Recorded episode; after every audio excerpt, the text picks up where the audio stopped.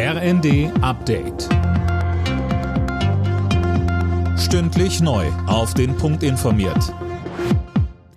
Ich bin Gisa Weber. In den russisch kontrollierten Gebieten im Süden und Osten der Ukraine gehen heute die Scheinreferenten zu Ende.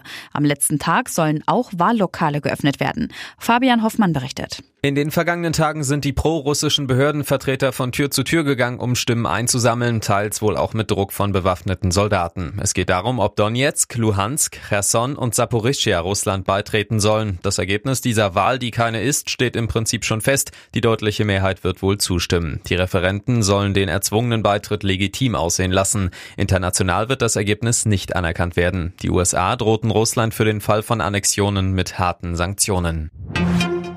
Brüssel befürchtet nach der italienischen Parlamentswahl eine neue EU-Blockadefront um Italien, Ungarn und Polen.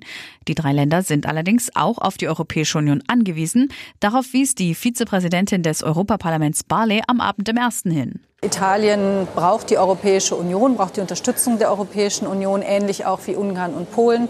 Und wir sehen ja gerade in diesen beiden letztgenannten Ländern, wie sich das auswirkt, wenn Europa mal ernst macht und sagt, Europa ist kein Geldautomat. Und ich hoffe, dass die Kommission und der Rat jetzt mal konsequent gegenüber Ungarn und Polen bleiben, damit solche Regierungen wie dann in Italien und Schweden auch sehen, dass Europa das ernst meint. Spektakuläres Experiment der NASA in der Nacht. Die US-Raumfahrtbehörde hat mit Absicht ein Raumfahrzeug in einen Asteroiden fliegen lassen. Jetzt soll geschaut werden, inwieweit der Himmelskörper seine Flugbahn ändert. Die Erkenntnisse dienen dem Schutz der Erde vor möglichen Einschlägen. Es war der erste Versuch dieser Art. Der jetzt getroffene Asteroid stellt keine Gefahr dar. Er ist rund 11 Millionen Kilometer von der Erde entfernt unterwegs. Und zum Fußball in der Nations League hat sich Deutschland 3 zu 3 von England getrennt. Zwischenzeitlich hatte die deutsche Nationalmannschaft im Londoner Wembley Stadion 2 zu 0 vorne gelegen. Bundestrainer Flick zeigte sich nach der Partie dennoch zufrieden. Er sagte bei RTL.